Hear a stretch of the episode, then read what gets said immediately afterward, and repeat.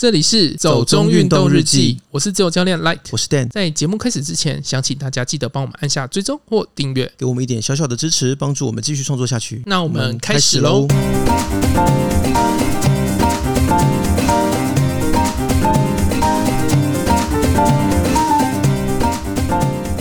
这周我们没有找什么新闻，嗯，因为真的也没什么户外运动的新闻吧？我想最近也没有活动啊，就欧冠跟那个。法网嘛？哦，法网结束啦。对啊，法网是结束了。但欧冠的话，也不是每个台湾人都有兴趣吧？应该吧？我觉得台湾就是呃，每四年会有一次足球热，周而复始。在世足世足赛的中间，大概就不太会有什么人在看足球这样。哦，最近大家我看到大家很常分享，就 NBA 啦，NBA，嗯，那不是随时随地都在讨论吗？一直都有人很爱篮球啊，这个没有什么好说的了。就是最近好像又是他们的赛季。哦，我我没有在看篮球啦，所以没有很很关心这件事情。嗯，对啊，不过这到底跟我们今天要讲的是有什么关系啊？哦，没有啦，就是主要就是这周最大的新闻就是每日送疫苗过来。诶、欸，还有立陶宛啊，就最后才出现。嗯、呃，我觉得其实美国跟日本真的算是在近代台湾的历史上，一直都给台湾很多不同的影响跟刺激啦。那这次的疫苗当然是他们展现一个友善，当然也会有一些地缘政治上的考量啦。那我们当然也都感谢他们的帮助嘛，但其实回头想一想，这两个国家的文化对我们影响真的是蛮大的。嗯，第一个想到就是面粉袋吧？你说美元吗？台湾成为国际乞丐的开始吗？我们要乞讨疫苗。我想的不是这个啦，我不想的比较是一些你知道文化层面的事情，比如说像日本的动漫啊，哦，或者说你说像日剧，其实也算曾经风靡过一阵子。哈日族。突然讲了一个好老的 好老的名词，让我不太知道该怎么。以前不是都讲哈日哈韩吗？对对，但是那真的是很久以前的说法了。可是我觉得日本的影响也有语言啊，像我觉得台语就很多都是日语的。哦，对啊，对啊，对啊，那是因为过去的殖民的关系嘛，所以在台湾的语言里面，其实借用了一些日本人的用语，或者是一些日式的表达方式。嗯，呃，美国的话，我觉得当然比较主要是更战后一点啦，一些那种。当代的娱乐文化、流行文化，大家都看好莱坞电影嘛？可是就是像我刚刚讲的 NBA 啊，对，那也是一个。不过其实篮球在台湾主要是因为国民党的大力支持，所以才有发展啊。那大家会喜欢 NBA，大概是因为这个关系。可是棒球就是日本啊，对啊，所以其实日治时代的台湾最主流的运动是棒球嘛。那篮球是战后才开始发展的。但比较奇怪就是全球最多人观赏的足球，反而是没什么人在讨论这样子。其实近几年比较有啦，稍微啦，嗯，但我觉得整体来说，台湾对足球还是相对不太那么热衷啦。就像你讲四年一次的足球热，对，真的是大家都是一次性的球迷这样子，一日球迷，一日球迷。但除了这些事情之外啊，我们就绕回来讲，就是其实每日对台湾的户外运动影响也很深。对，其实是这样子，因为台湾过去好了，不要说台湾，我觉得过去在亚洲，在历史上真的没有什么。运动相关的传统，嗯，那你能够想到的可能就是一些传统武术吧，或者是骑马射箭这一类的。但其实那个舞龙舞狮，我嗯，我不太知道应不应该把它归类在运动。哎，虽然它还蛮考。蛮需要体能的，但是我觉得好像比较 比较把它归类在民俗艺术之类的吧。我上次还有在跟朋友讲，就是户外运动啊，嗯，然后就是说最近都在跳绳或什么，然后就说国小要跳绳嘛，对。然后我想一想，我国小在干嘛？我就突然想到，哎，我国小在扯铃呢。你国小会扯铃吗？对。其实我我国小的时候，我们学校是有民俗体育队的。哦，是哦，就大家都在玩扯铃、踢毽子跟跳跳绳。也是蛮神奇，我觉得反映了某种时代精神。毽子也是大家都要会踢耶？为什么啊？我也不知道。我们小时候就是有毽子跟扯铃这两个东西。我觉得小学真的会要求大家做一些很奇怪的事情，就是要会踢毽子，要会吹直笛，跟会养蚕。这些事情都是我觉得很莫名的。啊，蚕我都是养死的那个，因为它太容易死啦、啊。我觉得给小学生养这个就是在残害生命。对，而且我每次都会喂到它有那个，哎，是不是好像绕太远了吧？台湾其实。因为一直以来他没有那种运动的习惯跟传统啦，嗯，所以这个基本上是跟着日本的殖民或者是战后的美军进驻，然后才把一些运动类型跟尤其是一些户外活动的休闲休闲方面的兴趣带进来啦。所以想说，既然本周还是无法外出取材，就来跟大家聊聊这些事情，这样。嗯，就反正就是大家听一听故事吧，待在家里也好，听听就就忘了也没关系。你要把自己想成台湾霸，很难呢、欸。哦，我觉得我没有这么表演者的魂魄。我觉得我是一个，我有导览魂，可是我实在是不太会做表演。所以你是会拿那个书出去，然后就是跟就是停下来说，哦，这个植物是什么？那个植物是什么？干嘛还要拿书？导览拿书很逊哎、欸！而且你看到一个导览还要那边翻书才才能跟你讲，你不会觉得这个人讲话不可信吗？至少他有根有据，不是很？你至少台词准备的好一点吧？哦，好，好了，回来回来。重点是，呃，其实你有没有想过？像我们讲了这么多的户外运动啊，一些户外的休闲活动，你觉得什么东西比较可能是谁带进来的，或者是你觉得哪个东西可能来的比较早？我猜马拉松。为什么猜马拉松？因为我觉得日本人啊，他们会逼国小生跑十公里这件事情。嗯，然后日本人就感觉很爱跑马拉松。诶、欸，其实也不能说错啦，因为其实。台湾的田径确实是从日时代开始发展，嗯，所以我看大概一九二零年代开始的时候，日本人就要去推一些跑步啦，然后游泳啦这一类的运动，其中当然也包括马拉松。所以我看到有在一九二零年的时候办过一次全岛第一回的陆上竞技运动大会，那里面有一些是短跑项目，然后也有一些是很那种你知道田径什么铅球啊，你就说那种三铁铁饼，对对对对对，链球、铅球那种东西，但其实比较。让人注意到的是，它有十里马拉松这个项目。十里是指十公里还是指十？嗯，其实我自己也蛮疑惑的，因为日治时代的度量衡单位跟我们现在不一样。嗯，日本是到一九二四年的时候开始推米图制啊，那是啥？米图就是 meter 啦，所以一九二四年日本才开始推公制。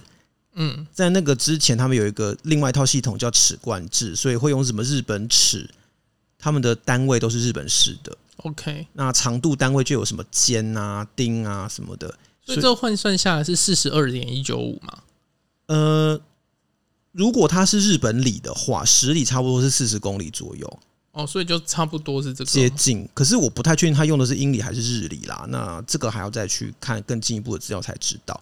反正当时是我看到第一次的一个马拉松竞技大赛。一开始其实日本人要推这种体育课的时候，台湾家长都不太想、不太想要让小孩子去学，因为就很害怕什么小孩子学学体育之后就被抓去当兵或干嘛。当义和团吗？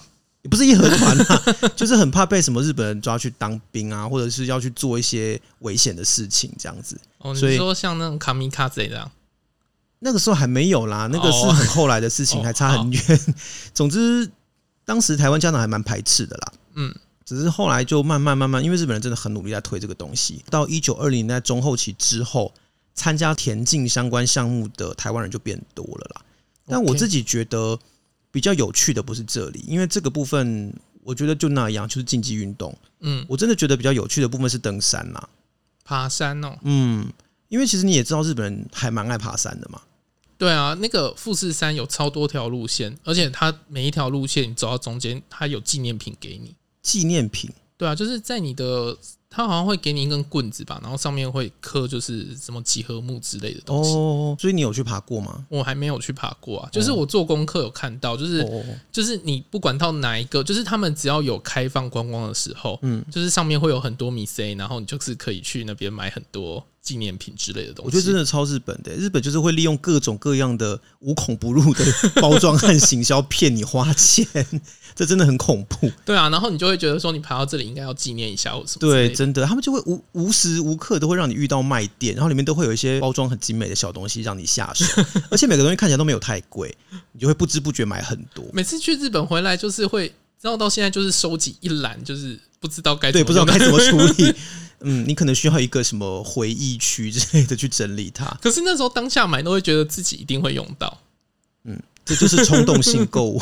日本人他们对登山是有他们自己的兴趣在，那当然这个也受到十九世纪以来，你知道说欧洲跟美国他们那种探险啊、锻炼体能跟心智的这种想法的影响啦。嗯，我看一些那种早期日本殖民者刚来台湾的时候，他们其实是蛮赞叹的，因为他们说台湾就是一个登山者的梦幻乐园，群山之岛。对对，我们又要再消费一次这个节目。这他们有说，本国当然是包括台湾了，因为那时候台湾跟日本同一国嘛。嗯，本国有百分之八十的三千公尺以上高山都在台湾。对于喜好登山、喜好探险的人来说，简直就是不可多得的一个乐土。所以是那个时候开始量台湾的高山的高度。嗯，我们上山的时候不是都会看到那个一些测量点吗？三角点、三角点啊，啊，有些图根点啊，有些它其实是什么专卖局的，有些是矿物课的，对不对？嗯，它有不同的单位，其实他们都会需要去做测量。所以那个时候就开始去做各种。呃，道路开辟的调查、森林资源的调查、原住民族习惯的调查、各种各样的调查。日本人就是一个我觉得非常爱做调查跟统计的民族。他们就是什么东西都要做到很精致啊。就是例如说，这个东西如果调查这样的高度，那我就要一个适合这样高度的东西出现了。对，然后就会出现一些跟随而来的无用发明。日本人就开始会为了学术性的目的跟统治性的目的。去一直往山里走，嗯，那个时候算是比较走这种武装探险的路线啦，就是要了解武装？哦，因为他们怕被原住民攻击啊，哦、所以基本上都是武装团，所以身上都要带刀啊、枪之类的，嗯，要有武器，然后可能会有是军警带队这样子，嗯，台湾总督府的翻译官什么东西，他们就是要跟着军队一起上山，所以上山是要入山证的，那个时候还没开放，一开始啦，嗯，但是后来到一九二六年的时候。因为台湾的山区的原住民大致都被镇压了，那他们也没有能力短期内再去对日本人做反抗，所以就开始有限度的开放山区，让一些有兴趣的人他们可以去申请入山这样子，但基本上是要有先成立社团那样子的团体啦，应该没有办法个人入山。OK，对啊，所以那个时候就出现了一个叫台湾山岳会的爱山者协会。哦，对，就他们开始去。调查一些台湾的山区啊，然后到处去探勘路线。其实我觉得就是在玩呐、啊，因为我有就感觉很商业团在做的事情啊。嗯，他们一开始其实比较是同好会，嗯，就是我们这些人都很爱去山里，所以我们就揪一揪，然后大家去看这个山，去看那个山啊，然后就跟现在一样绑树枝嘛。我不知道他们都是有没有绑 布条哎，但是他们其实有很多探勘行程，我觉得很有趣，因为他们有出一本自己的杂志，每个月一期，里面会详细记载他们每个礼拜在做什么。就仔细翻一翻之后，我发现他们根本每个礼拜都超多活动的。我想我之前都不用上班，是不是？就是跟现在登山热潮一样吧，一到假日大家就往山上跑。嗯，因为他们其实大部分都是知识分子或者是中高级的公务员啦。可能我觉得现在也是啊。也对啦，就是这真的是一个要有钱有闲才能玩的运动，装备很贵、欸。嗯，那个时候其实应该也是，而且你真的要有一点闲时间吧。你如果每天为了三餐温饱，你必须要花很多的时间跟精神去处理这些问题的话，你也不会有那个精神和兴趣想要去做这种事啦。对啊，对啊，所以那个时候很多都是什么台大的教授啦，或者是总督府的官员啊，还有什么呃报社的社长什么的，他们就这样组一组，然后会做很多这种活动。而且其实真的，现在大家往美要去的山，他们全部都走过了。哦，你说像皇帝殿啊什么之类的？诶，皇帝殿是另外一回事哦，因为他们会去那边训练攀岩。哦，对，比如说像是那种呃阳明山纵走那种路线啊，或者是去雪山、去玉山、去嘉里山，然后去嘉明湖这些地方，反正我看他们很多地方都去了，那都是现在很热门的这种点。哦，他们也会去武陵四秀啊。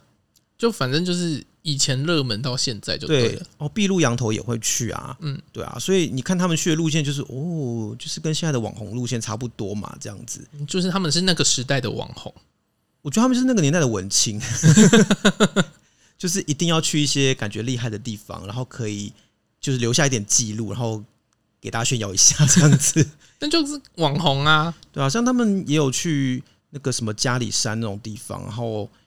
呃，只差他们没有带泳装上去而已。我不确定有没有带泳装，因为他们有溯溪行程。哦、他们真的什么都玩呢、欸，就不是只有登山。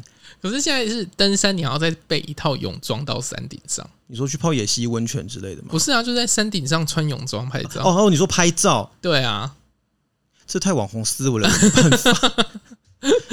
而且也没什么好身材可以露，就算了。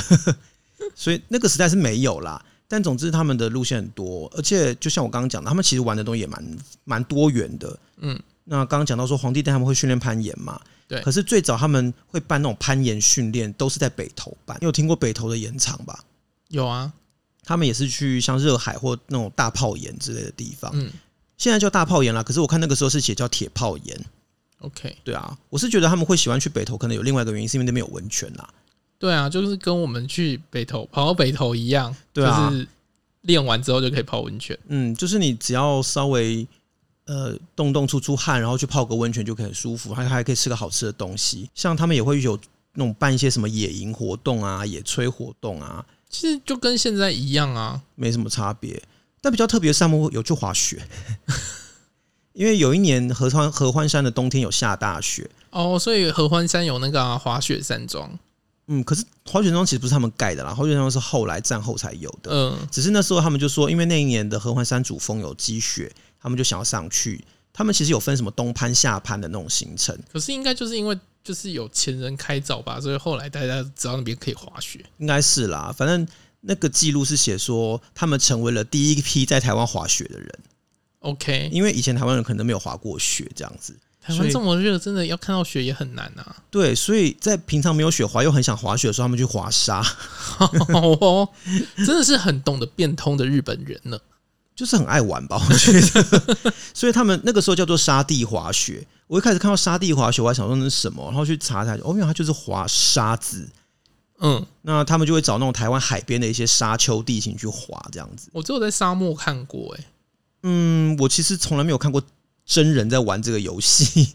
哦，我是只有看那种像 Rainbow 他们都会出一些极限运动，我是有看过这种。OK，我我没有真的看过，但是我是在资料里面读到过这个活动而已。所以他们一开始写，我看他们写他们要去沙地滑雪的时候，还想说，嗯，台湾哪里可以滑这种东西？月世界吗？不知道月世界跟什么关系？月世界又不是沙地，就二质地形，它是二地形，不是二质地形。对不起啊，你为什么要批评它？没有，我听课很差。没有啦，月世界比较实际上是那种呃泥火山那种，不是吗？可是它这种是要沙丘哦，就是全都是沙。对对对对对，你才有办法滑。你如果滑到泥巴怎么滑？哦，所以我看他们去滑的那个地方是在苗栗的海边呐。嗯。对啊，反正还蛮特别，就是在读他们那个台湾三月会绘制的时候，发现他们整天都在想一些无微不微，在那边想玩耍的方法，这样子。可是现在台湾也很多这种团体啊。现在当然是因为现在休闲风气盛啦，所以那个时候毕竟比较不一样嘛，所以我觉得他们还算蛮前卫的。而且其实他们还做很多别的哎呀渣的事情，然后跟我们现在做的事情真的是没什么两样哎、欸。嗯，像是什么？哦，他们会去做一些服务性质的事情，比如说他们会自己去盖山屋。哦，他们有开过很多次会，就是想说哪边可以再盖山屋，哪然后要去怎么做这样子。然后他们会带那种学术研究人员啊去做生态调查。还有一个蛮好玩的是，他们会去设立登山道德标语，还有著名山岳爱护事宜。你是说像不要乱丢垃圾之类的吗？对，无痕山林之类的。哦，那种就是设来让大家丢垃圾的，啊，也是义务？对。就是你没有设一个标语，大家还没有想到在这边丢垃圾，然后你设了之后，他就狂丢。没有，我我是在想说，那个时候登山的人应该也没有很多，不知道为什么会有需要去做这种标语啦。但是我就想到说，上次我去听一个考古学的课，就我学妹他们办一个演讲，然后就在讲他们去八通关古道去考察那边以前的日本人留下的住在所的遗迹，就发现住在所旁边都超级多垃圾的。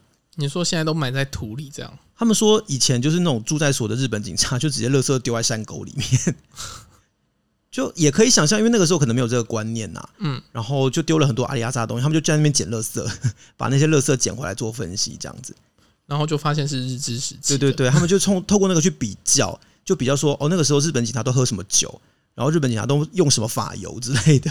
哦，好哦，还有法油，有哎、欸，就说其实他们在山上的住宅所发现最多的遗物就是法油的罐子。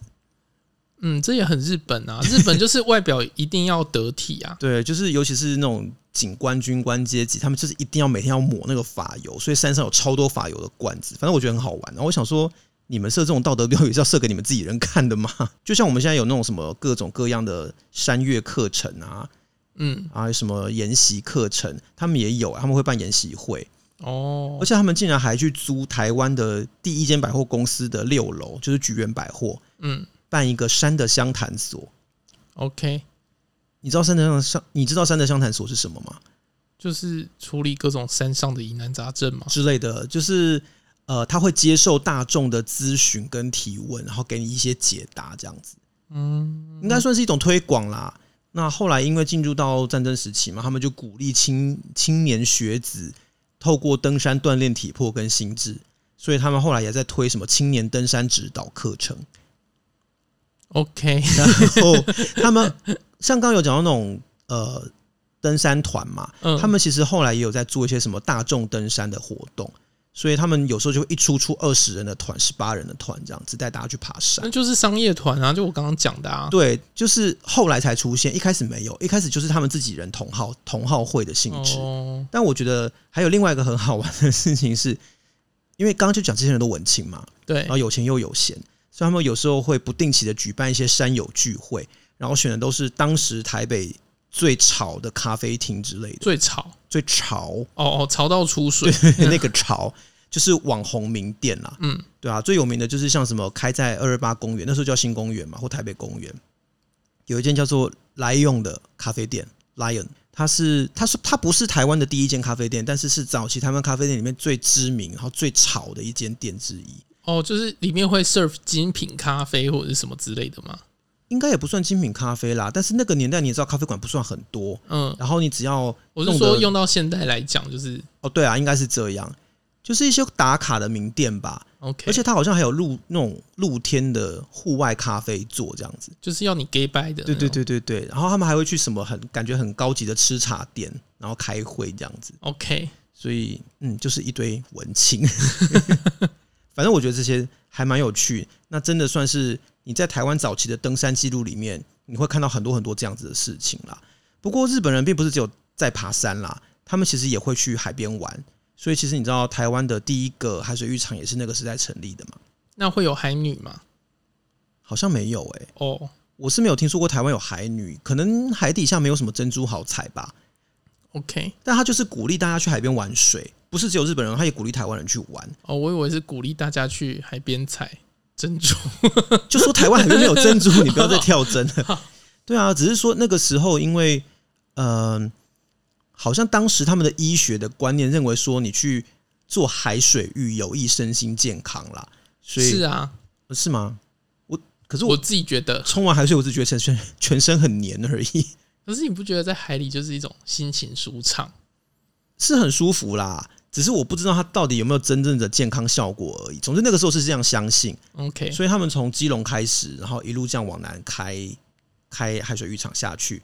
像那个台南也有啊，台南有两个海水浴场啊，其中一个在安平，是在渔光岛附近。对对对，它是在渔光岛那边。其实最南一直到屏东也都有。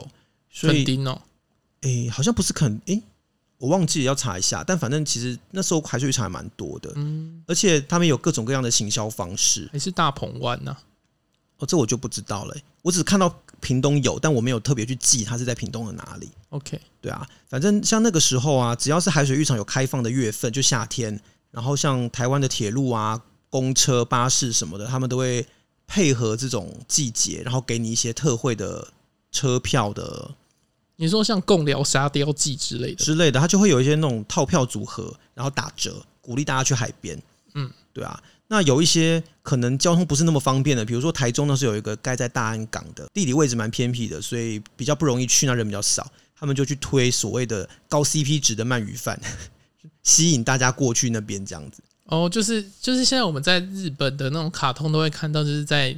海边旁边就会有那个 yakisoba 之类的。对对对，我觉得应该是这样子，因为其实有看过当时海水浴场海报，嗯，感觉就是有很多卖东西的小摊子，嗯，像基隆的那个海水浴场，它还有私人的船，你可以租着出海玩。哦，那就跟现在我们去自由潜水一样啊，大家都是租船出去。嗯。对啊，所以我觉得那个时候的海边其实就蛮热闹的。像我记得那时候还有冰淇淋节之类的事情，反正说国庆日的时候嘛。对对对，就是我们的国庆日，他们的冰淇淋节。对对对，我记得就是一九一二年、一九一一年辛亥革命的时候，台湾就在庆祝第一届的冰淇淋节之类的，就是一个嗯。大家都玩的很开心的状况，对啊，但是我觉得跟海比较有关的活动啊，还是受美国的影响比较多啦。嗯，我觉得台湾是三月活动，真的是基本上都是日本人开始做的。嗯，而且山上你能想到的活动，他们几乎都做。但是真正比较是那种海域的，大概是战后才开始发展起来了。比如说像讲到海域的活动，你会想到什么？就冲浪跟潜水啊。对啊，就这两个算比较大众嘛。嗯，要不然就是泳渡。哦，但那个时候好像还没有在游这种长城长城的那种游泳啦，要不然就去游英吉利海峡。嗯，那是更后来的事情，对啊。总之，像冲浪啊，它也算是跟美国有关系，尤其是像这些运动，一开始在台湾的出现，都跟美军有点关联。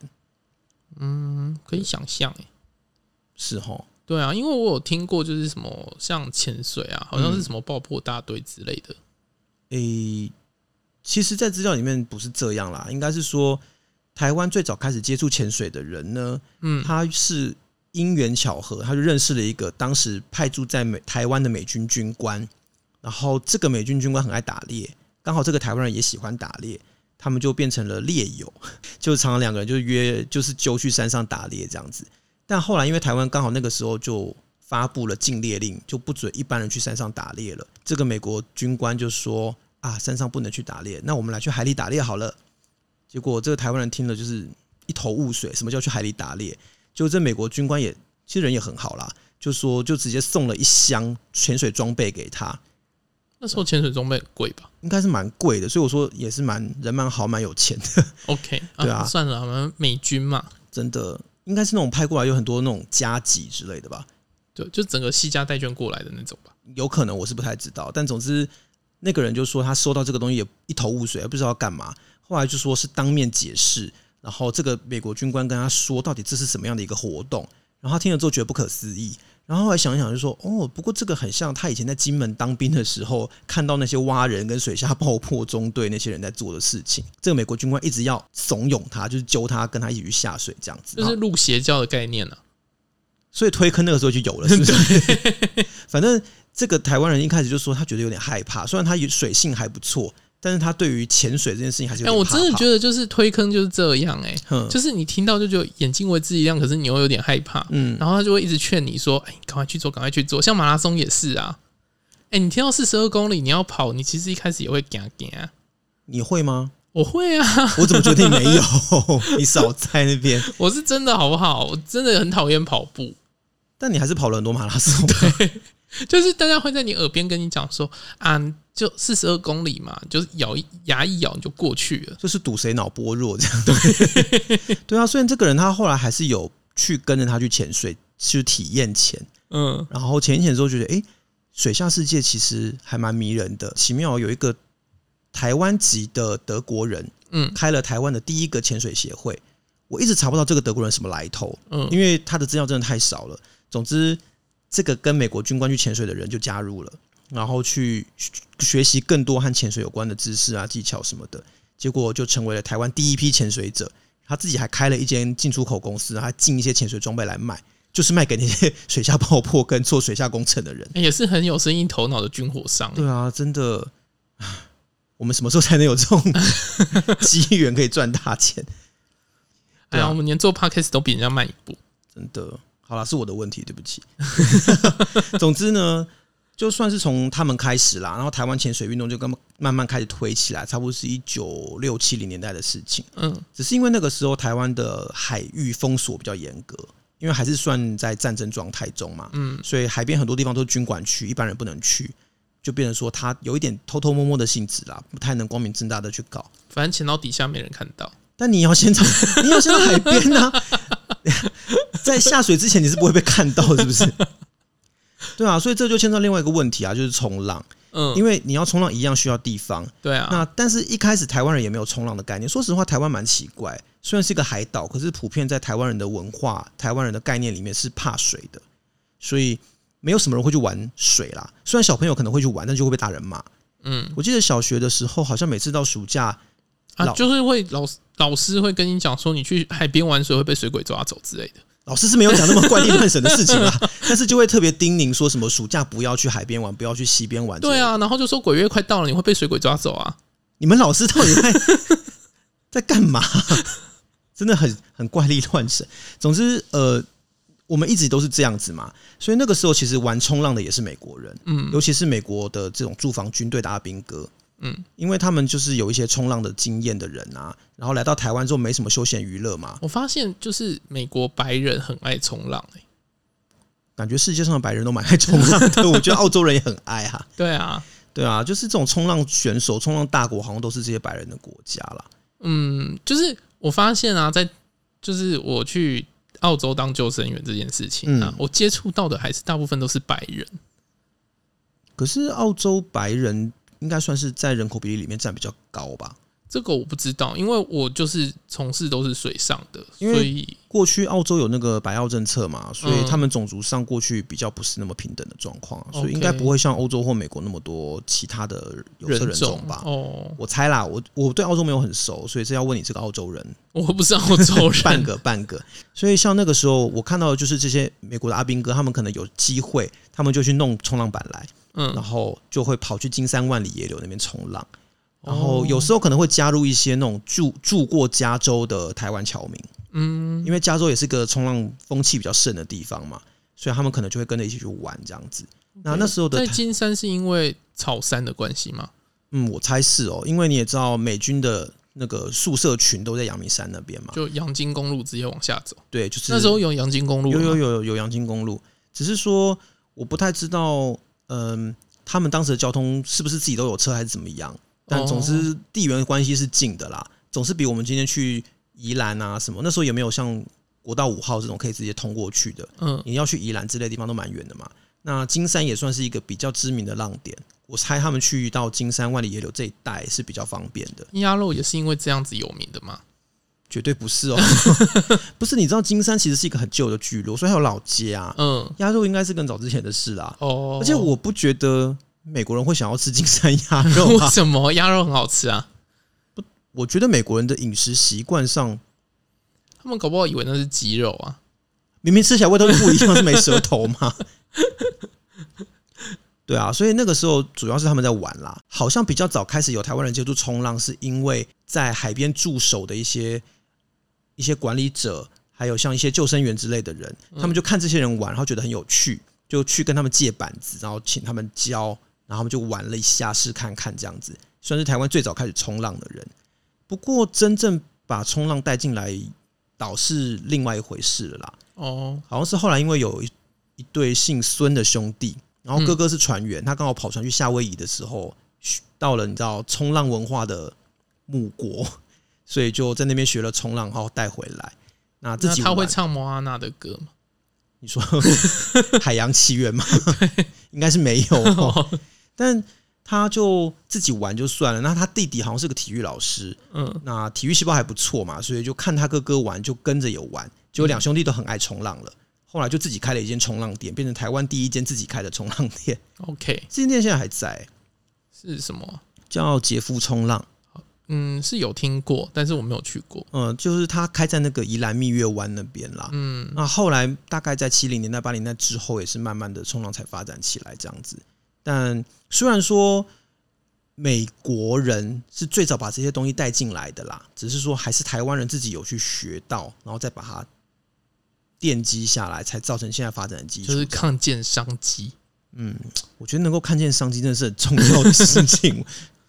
这全这个关系到我们要如何发大财，这样。像你看讲的这些运动啊，不管是登山也好，或者是潜水，或者是冲浪，都算是现在很主流、还蛮流行的户外运动。喜欢的人也很多，但这些真的一开始都是外国人在我们这边玩的，因为台湾这些资源真的是很丰富，所以他们也都是看到之后就说：“哦，这里有这么好的山，这么好的海，应该要去玩这样子。”那我觉得也是一个蛮特别的历史过程啦。像这样子的跟户外运动有关的历史啊，其实一般我们在大家讨论历史或者是在教科书里面都不会提，可是其实真的蛮有意思的，因为跟我们的生活确实是很密切有关系的啦。嗯，如果回顾一下这样的事情，那下次我们等到真的可以再出去爬山，可以再出去玩水的时候，或许再想一想，会觉得这些活动变得更有趣一点吧。或许就大家就忘记了。好了，忘记也好。我想是忘记啊，就玩的开心最重要嘛。对啊，好啦，那我想今天就到这边好了。嗯，那如果你喜欢我们的节目，记得按下订阅或追踪。Apple Podcast 用户欢迎帮我们五星吹捧一下。也可以在 Facebook 或 Instagram 搜寻“走中运动日记”，有任何问题都可以私讯或留言给我们。谢谢，拜拜。拜拜。